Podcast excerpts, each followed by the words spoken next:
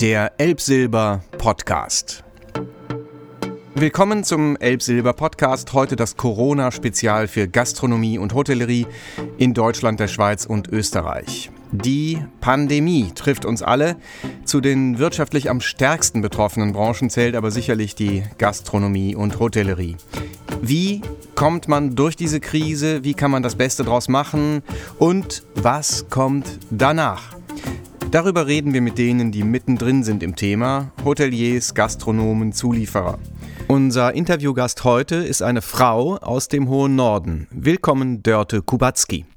Herzlich willkommen, äh, Dörte Kubacki, zu unserem zweiten Corona-Podcast. Äh, vielleicht können Sie uns einfach ein paar kurze Worte zu sich selbst sagen, damit wir wissen, mit wem wir es hier zu tun haben.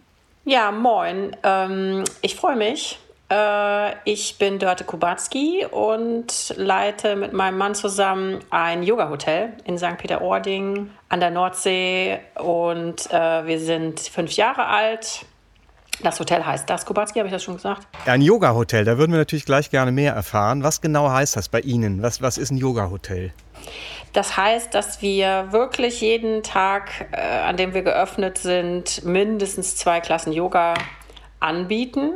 Ja. Das unterrichte ich ganz oft selbst und wir haben noch zwei, drei andere Leute fest im Team, die die Klassen unterrichten.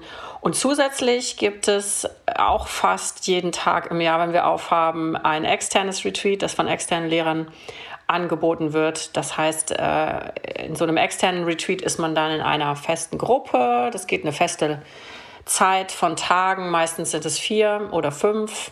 Ja. Und ähm, da ist es so ziemlich festgesch festgeschnürtes Paket. Ja. Man geht also zwei, dreimal am Tag zum gleichen Lehrer und ist, ist gemeinsam in der Gruppe. Und wenn man am Kubatski-Yoga teilnimmt, dann kommt man ins Hotel, wann man will und reist auch wieder ab, wann man will und geht so oft ins Yoga, wie man will. Das ist also so eine Art Do-it-yourself-Retreat. Dann. Wow, das äh, bedeutet das auch, dass die meisten Leute dann äh, wegen Yoga zu Ihnen kommen, beziehungsweise dass bei Ihnen fast ausschließlich Gäste sind, die sich auch für dieses Yoga-Programm interessieren? Die meisten würde ich schon sagen, aber nicht fast ausschließlich. Und äh, Sie haben gerade schon angedeutet, Sie unterrichten selbst. Ähm, mhm. wie, wie sind Sie dazu gekommen? Ist das vor der äh, Hoteleröffnung schon Ihre Leidenschaft gewesen oder ist das danach entstanden? Hm, ich würde sagen, das hat sich parallel entwickelt. Ich hatte äh, nach meiner Kündigung, ich hatte vorher einen Bankerjob, die okay. Yogalehrerausbildung gemacht und gekündigt hatte ich schon, weil mein Mann und ich ähm, was Neues machen wollten. Und einer, wir haben auch noch ein paar Kinder. Ah, dann war irgendwie so die, ganz klar, einer von uns muss mal kündigen, weil Bankerjob und Kinder und äh, an einer Existenzgründung rumschrauben ist vielleicht ein bisschen viel. Ja. Und dann nach der Kündigung habe ich die Ausbildung gemacht und so ist dann ähm, das Yoga in das Konzept eingeflossen. Und äh, dann sind wir ja gleich schon beim dritten Beruf, denn vom Banker zum äh, Hotelier ist ja auch nicht unbedingt ein selbstverständlicher Schritt. Wie, wie ist das entstanden? Das war damals ähm, zu, der, zu der Finanzkrise. Bei uns beiden war einfach mein Mann wollte den Job nicht weitermachen, weil er sehr unzufrieden war mit der Vorgehensweise der Banken und der Regierungen in der Krise und insbesondere auch mit dem eigenen Arbeitgeber. Und bei mir war es durch das Yoga, was, ich, was ja vorher schon in meinem Leben war, glaube ich, auch so ein bisschen die Öffnung des Blicks dafür, wofür bin ich eigentlich auf der Welt oder wo sind meine Talente, Berufung, sowas alles. Ja. Und das, äh, mich zog das so ein bisschen ins Interior Design und auch äh, alles, was mit Gastgeben, was mit Gastgeben zu tun hat. Also Essen, Trinken, Menschen treffen. Ja. Ja, und. Das, äh, das ähm, klingt ja auch sehr äh, familiär, also in, in dem Sinne, äh, ähm, dass die Leute von Ihnen jetzt nicht nur ein Hotel geboten kriegen, sondern auch das Yoga eben auch in Ihrer Person. Ist, heißt das, sind Sie ein kleines Haus oder wie ja. viele Betten haben Sie? Wir haben ähm, 86 Betten, also wir sind aber bei Vollbelegung, also das ist so mit allen Zustellbetten. Wir sind so bei, ich glaube, 75 Gäste war so mal das Maximale. Durch die Tendenz der Menschen alleine, vor allem zu uns zu reisen, ähm, sind wir jetzt bei Vollbelegung eigentlich immer so bei knapp unter 60 Leutchen. Ja, ja. Äh, Sie erwähnten eben die Finanzkrise, die Sie nun äh, sozusagen äh, zu Hoteliers gemacht hat. Und zack, haben wir die nächste Krise, nämlich Corona. Wie erleben Sie das jetzt? Hm, ja, ähm, das ist interessant, das ist also eine interessante Frage, weil es genau ein Thema ist, über das ich mich mit meinem Mann in diesen Tagen öfter unterhalte. Wir haben ja. damals die Finanzkrise, da waren wir ja noch, also als es richtig gekesselt hat, ja. waren wir noch angestellt. Und das haben wir aber gar nicht so bemerkt. Ja. Also du hattest deinen Job weiterhin und ähm, da war so ein Grundgedanke wie, uns trifft es nicht. Ähm, ja. Immer mit so die, die unterste Tonspur. Und ja, man hat dann darüber gelesen und es war dann auch ja Gesprächsthema mit je, also wir waren damals auf der Sales-Seite mit jedem Kunden, in jedem Gespräch jahrelang immer das Thema. Ja. Nichts ist, aber trotzdem hat es dich nicht an der Wurzel gepackt. Und jetzt ist es so, dass man selbst betroffen ist und selbst äh, in diesem Unternehmen sitzt über das ja. man vielleicht früher gesprochen hat. Früher hat man Unternehmensanleihen verkauft und hat über die Unternehmen gesprochen, die äh, finanzielle Einbußen hinnehmen müssen oder die in irgendeiner Weise von Inflation betroffen sind oder von den staatlichen Eingriffen oder von was auch immer. Und jetzt ist man selbst eins dieser Unternehmen, die ja. direkt betroffen sind. Natürlich fühlt sich das anders an. Ähm, taucht da manchmal der Gedanke auf, äh, wäre ich doch Banker geblieben? Wäre ich doch Bankerin geblieben? Mm, nein. Nee, Nein. Das dann doch nicht. Das heißt, äh, wie, wie ähm, ich, ich, fragte eben schon mal, wie erleben Sie äh, die Krise ganz persönlich? Also sind Sie noch in Schockstarre oder äh, entwickeln Sie schon Aktivitäten, um, aus, um auf Ihre Weise dieser Krise entgegenzuwirken? Mm, also ich denke, ich habe nicht das Gefühl, dass es möglich ist, entgegenzuwirken. Entgegenwirken, ja. was ist, also was bedeutet entgegenwirken? Wir können ja persönlich nicht an der Bedrohung selbst etwas ändern. Wir können, also es gibt sicherlich Gedanken, die jetzt möglich sind, nachdem man sich längere Zeit in der Situation befindet. Jetzt ist es ja. möglich, sich Gedanken darüber zu machen, wie ist die Vorgehensweise der Regierung? Ist das etwas, womit man einverstanden ist oder eben nicht? Ja, was ähm, würden Sie sagen persönlich? Ich persönlich äh, würde sagen, mh, mm, Frau Merkel hört nicht zu, Sie können frei reden. ich würde sagen, ich bespüre einfach so deutlich, ich bin ein sehr emotionaler Mensch und kann von meiner Intuition nur sprechen. Meine Intuition spürt, dass so viel in Politikerkreisen äh, aus Kurzsicht oder ja aus, ja. aus Kurzsicht Überlegungen, was die eigene Machtposition anbelangt, getrieben ist. Ja. Und ähm, das fühlt sich gar nicht so gut an. Also können Sie sagen, wo konkret Sie äh, sich eine andere Entscheidung erhoffen würden? Also finden Sie die, die Schließung als Ganzes äh, falsch oder wo würden, an welcher Stelle würden Sie sich was anderes wünschen? Nee, politisch? es geht jetzt darum, also ganz, ganz aktuell ist ja gerade bekannt geworden, dass die Gespräche, die Ende April laufen sollten, jetzt eine Woche vertagt werden, weil der, ja. weil der Kanzlerin die Ideen der Landesfürsten zu forsch sind, was Lockerungen ja. für unsere Branche insbesondere anbelangt. Unsere Landesregierung hatte ja äh, irgendwie auch verlautbart, kurz aufeinanderfolgende Schritte ähm, der Lockerungen ja. anzugehen. Und das wird jetzt erstmal wieder verschoben. Und das, obwohl eben ähm, aus meiner Sicht die Situation gar nicht so furchtbar schlimm ist. Und es ja auch andere Länder gibt, die anders vorgehen. Also ja. es ist jetzt einfach ein, äh, ich finde, es ist so einfach zu sagen, das ist jetzt, wir entscheiden hier für Menschenleben, Punkt. Und gegen die Wirtschaft. Ja. Also ich finde das ein bisschen zu einfach. Und Weil das eine sich auch gar nicht am Ende des Tages vom anderen trennen lässt.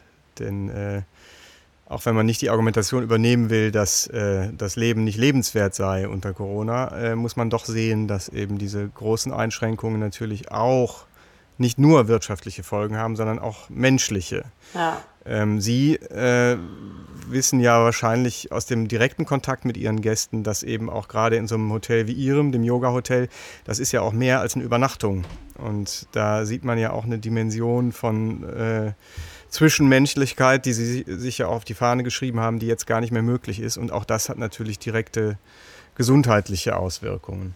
Ja, ja, also ich glaube, das ist auch, äh, dass, dass jetzt diese ähm, Shutdown oder diese erzwungene Pause zu Hause für Menschen auch eine positive gesundheitliche Auswirkung hat.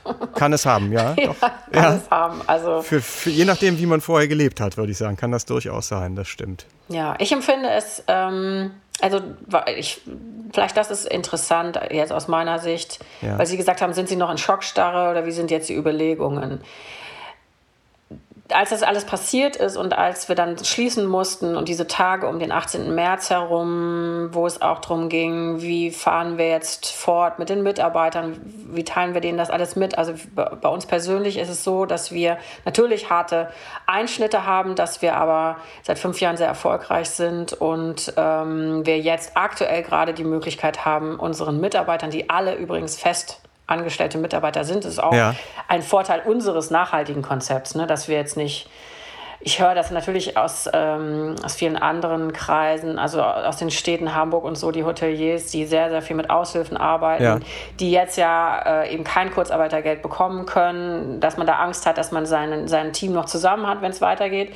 Wir sind also in dieser vorteilhaften Situation, dass wir unsere 20 Mitarbeiter alle fest angestellt sind und dass wir für April das Kurzarbeitergeld auf, äh, auf das alte Gehaltsniveau aufstocken können. Ja. Äh, aber die Situation, als wir dann äh, den Leuten mitteilen mussten, dass dafür aber ähm, äh, bei dem einen oder anderen ist es passiert, Vorjahresurlaub äh, weggefallen ist und äh, auch Überstunden wegfallen mussten. Das war einfach eine, eine furchtbare Situation. So, es hat sich einfach richtig doof angefühlt. Ja. Und da habe ich schon so eine, da habe ich schon sowas gespürt von von Schock. Also da konnte ich gar nicht so richtig klar denken. Ja. Und äh, viele meiner Kollegen aus dem Yoga-Segment ähm, sind sofort online gegangen, haben sofort angefangen, auch in die Welt ihre, ihre Gefühle zu transportieren, ihren Unterricht fortzusetzen, was natürlich auch klar, logischerweise ein Existenzdings ist. Aber ähm, ich, hatte, ich hatte sofort ein Gefühl von Rückzug. Jetzt ja. muss man erstmal wirklich nach Hause gehen und wirklich die Tür zu machen, sich hinsetzen und still werden und ja. warten, bis man wieder klar denken kann. Das äh, ist sicherlich die erste Phase. Ist denn äh, bei Ihnen schon irgendetwa irgendein Gedanke gekommen, äh, wie man die Zeit äh, der Schließung vielleicht sogar nutzen kann? Ich nenne mal ein banales Beispiel: Renovierungsmaßnahmen vorziehen, äh, sonst irgendwas machen, was man in einem äh, vollen Haus schlechter machen kann als in einem leeren? Ja, das haben wir sofort dann gemacht ab dem 18. März äh, und haben noch Renovierungsarbeiten vorgenommen. Wir hatten aber auch gerade zum Jahreswechsel, wir haben immer zum Jahreswechsel ähm, 10, 12 Tage zu, da hatten wir gerade schon ähm, ganz groß ausgeholt. Ja, ja super. genau zur richtigen Zeit. ja, genau. Und äh, ja, insofern gab es da jetzt gar nicht so viel zu tun. Also wir sind eigentlich fast überall auf dem neuesten Stand. Ja, aber wie, wie, sieht denn Ihr Tagesablauf jetzt aus? Also wenn ich mal ganz privat fragen darf, äh, wie, wie, das ist, ähm, wenn man ein Hotel leitet, das können sich die meisten, die diesen Podcast hören, sicherlich gut vorstellen. Ähm, wie sieht das jetzt aus? Was tun Sie? Gut, also ich meine, wir haben ja zwei Kinder und die sind, äh, das sind Viertklässler und Sechstklässler. Und da gibt es auf jeden Fall Dinge für die Schule zu tun. Ja. Wir sind aber da sehr ähm, wir haben ein, tollen, ein tolles Verhältnis zueinander. Also die Kinder machen das auch echt schon sehr selbstständig. Mhm. Nichtsdestotrotz ist es auch total schön, dann ja. mal zusammen Sachen zu erarbeiten oder zusammen, zusammen zu machen. Wir haben so eine kleine Wunschliste geschrieben äh, was die Kinder immer schon mal mit uns machen wollten. Also ich meine, das ist, machen wir uns mal nichts vor, so als Existenzgründer Hotelier. Gut, im fünften Jahr ist man jetzt nicht mehr Existenzgründer, aber naja. so weit weg vom Arbeitspensum von der Anfangszeit ist es irgendwie nicht. Ja, äh, verstehe. Äh, fallen auch viele Sachen unter den Tisch. Also ich habe also, ich habe jetzt mit meinem, mit einem Sohn einen Buchclub. Wir lesen gleichzeitig das, das gleiche Buch und reden darüber oder ähm, solche Sachen wie mal zusammen kochen oder ja. nähen. Jetzt nähen wir Masken äh, zusammen und das solche Dinge machen. Dafür ist jetzt Zeit da und ich meine, dann ist ja klar, ne? Haushalts- und Gartenpflege ist auch ganz groß. Ja. Momentan. Und äh, aufwendig kochen, zusammensitzen, das findet statt. Ja. Gut, es ist, äh, was wir spüren, ist seit drei Tagen, ähm, äh, ist irgendwie so eine Art gefühlter Knoten geplatzt. Ich weiß nicht, was der Auslöser war, aber wir haben ein hohes, hohes Buchungsaufkommen gerade. Ja. also auch viel Zeit ähm, mit, mit, ähm, mit Mailverkehr, Reservierung und so weiter, Verkauf passiert. Ähm, wir haben ja natürlich auch die Sonderkonstellation, dass wir eben bei Retreats, die jetzt ja. dann nicht stattfinden, längere Stornofristen haben, die also ähm, wo wir immer diese Schwierigkeit haben. Da, wo staatlich geschlossen ist, löschen wir ganz einfach die Buchungen. Ja. Aber da, wo das eben noch nicht der Fall ist, aber zum Beispiel abzusehen ist, dass ausländische Lehrer gar nicht anreisen können, weil wenn sie ja. anreisen würden, also wenn sie überhaupt Flüge buchen könnten, müssten sie in Quarantäne und so weiter. Das heißt, wir müssen irgendwie äh, diese Dinge klären. Ja? Wir müssen Retreats absagen wo Leute aber eigentlich anreisen müssten, ja. obwohl das Retreat nicht stattfindet wenn wir offen wären, was wir ja nicht sind, wahrscheinlich. Ja, das ist also sehr kompliziert und. Ähm für wann buchen denn Leute jetzt, wenn Sie sagen, die, die Buchungstätigkeit hat zugenommen? Äh, für, für, welchen Zeitraum buchen die denn? Schon fürs nächste Jahr oder wie? Nee, Juni. Juni, Juli, August. Tatsächlich. Ja. Wobei ja noch nicht ganz klar ist, ob das dann wieder möglich sein wird. Das ist richtig, aber ich habe das Gefühl, dass auch in den Leuten, also das, ich glaube, mehrheitlich äh, ist ja jetzt auch jedem klar, dass man nirgends Stornokosten bezahlen muss, ja. wenn eine staatliche Schließung erfolgte. Also ja. davor hatten zu Beginn der Schließungsphase viele Menschen noch Angst. Aber ja. das ist jetzt nicht mehr der Fall. Also da ist jetzt die Durchdringung der Bevölkerung, äh, Verstehe, äh, der Informa des Informationslevels, auch durch die Verbraucherschützer und so weiter, ist jetzt, glaube ich, 100 Prozent. Also Leute wissen jetzt, dass man da nichts bezahlen muss. Und ähm, deshalb buchen sie auch. Also die, die ähm, jetzt keine Risikopatienten sind und jetzt nicht insgesamt äh, sich vorgenommen haben, bis Jahresende zu Hause im Wohnzimmer zu bleiben, ja. die hoffen, dass sie im Juni wieder los können. Und dann Was innerhalb Sie? Deutschlands. Äh, äh, haben Sie eine persönliche Prognose? Was glauben Sie, wann Sie die Türen wieder öffnen dürfen? Ich glaube 1.6. 1.6. Das ist mal ein konkreter, konkreter Tipp. das, äh, ja, vor allen Dingen hoffen ja äh, alle, äh, glaube ich, dass in den Sommerferien wieder äh, halbwegs Normalität eintreten wird, was das betrifft vielleicht nicht gerade äh, Jugendhotels, in denen sich tausend äh, Leute auf der Pelle sitzen oder so, aber ähm, dass zumindest sowas wieder gehen dürfte. Ähm, was ist sozusagen, falls man das jetzt überhaupt schon sagen kann, Sie haben schon viel darauf hingewiesen, was vielleicht an positiven Aspekten in dieser äh, verordneten Ruhephase liegt. Äh, die negativen Seiten wirtschaftlich und so weiter sind äh, klar. Ähm, Gibt es für Sie schon sowas wie so ein Resümee, was Sie gelernt haben aus dieser Situation? Also ich würde sagen, es ist, äh, also es ist richtig gewesen, mit, mit festangestellten Leuten zu arbeiten. Es ist ja. auch ähm, richtig gewesen, äh, Rücklagen zu schaffen, wo es möglich war. Ja. Mm, ich hoffe, also das ist eine Hoffnung, dass, ähm, dass auch es zum Resümee wird, dass wir als Arbeitgeber von potenziellen Arbeitnehmern noch stärker mit Jobanfragen frequentiert werden. Ja. Also ich, ich glaube, dass wir schon, ähm, dass wir schon einen bestimmten Ruf im Markt mittlerweile haben und deshalb auch kein Fachkräftemangel aktuell. Aber ich hoffe, dass es auch zukünftig noch besser wird. Ja. Wenn Leute spüren, dass es ähm, gut ist, auch wir sind zum Beispiel hier oben bei uns an der Nordsee mm, kein Saisonbetrieb. Ne? Wir, also durch das Yoga sind wir ja. wirklich, äh, wir, haben eine, wir haben eine Auslastung von äh, knapp über 80 Prozent. Das ist für so ein kleines Haus ja. sehr gut. Extrem, und ja. äh, für uns ist es einfach so, dass es uns jetzt nicht so jetzt hätte ich fast an den Eiern hat gesagt. Ja. äh, durch diese, durch diese Schließung, durch diese, durch diese Krise jetzt, weil wir dann unser Geschäft das ganze Jahr noch machen können. Was ist mit den Unternehmen, die ähm, im November keine Gäste haben und äh, Ende Oktober ja. auch schon nicht mehr? Den wird es sicherlich ähm, noch ein bisschen, die wird es noch ein bisschen mehr treffen. Ja. Und die Tatsache, dass wir eben so arbeiten, wie wir arbeiten, ähm, in der Arbeit mit unseren Leuten, ich hoffe, dass uns das einfach zukünftig äh, noch ein bisschen die Sache erleichtert, Personal zu finden. Okay. Äh, ich habe noch eine Frage, ähm, die wir jedem stellen, mit dem wir in diesem Podcast reden. Und zwar ähm, Musik. Unser Claim als Elbsilber ist ja, ähm, weil es um Musik geht und deswegen spielt die für uns natürlich ohnehin immer eine große Rolle, jetzt noch mehr. Und wir sind auf der Suche nach den persönlichen Krisensongs äh, der Menschen, mit denen, wir, mit denen wir reden, beziehungsweise äh, welches Lied äh, wäre es, was Sie jetzt, was Ihnen Trost spendet, was Sie ein bisschen durch die Krise trägt? Denn wir wollen aus all diesen Titeln, die da genannt werden, eine Playlist zusammenstellen, die wir dann an äh, öffentlich machen für alle, die sich äh, mit diesen Trost-Songs versorgen wollen. Fällt Ihnen da spontan was ein, was Ihr Song für die augenblickliche Zeit ist? Oh mein Gott. Also ich. Sie dürfen sich ruhig Zeit lassen, wenn die Pause zu lang dauert, schneiden wir die nachher raus. ja, hier, ich, ich habe lustigerweise jetzt das dritte Mal hintereinander Erasure gehört. Erasure? Ja. Okay. Ja. Ich weiß auch nicht, das beamt einen so zurück in jugendliche Tage.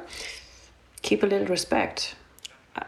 A little respect heißt der Song. Ich bedanke mich ganz herzlich dafür, dass Sie mit uns gesprochen haben, denn äh, wir haben jetzt schon allein die Ankündigung des Podcasts äh, sagt uns, dass viele Leute tatsächlich, und zwar Leute, die in einer ähnlichen Branche unterwegs sind wie Sie oder in der gleichen, dass es die Leute danach hungert, zu hören, was machen die anderen, wie geht's denen. Ähm, und das war ja auch die Idee dieses Podcasts und das ist schon im Vorfeld, zeigt sich, dass das tatsächlich ein Bedürfnis ist. Und deswegen ähm, ganz herzlichen Dank nochmal, dass Sie als eine der Ersten sich bereit erklärt haben, mit uns zu reden. Ja. Und ähm, wir wünschen Ihnen und uns allen viel Glück bei dem Fortgang der Krise und dass bald wieder alles so ist, wie es war oder besser.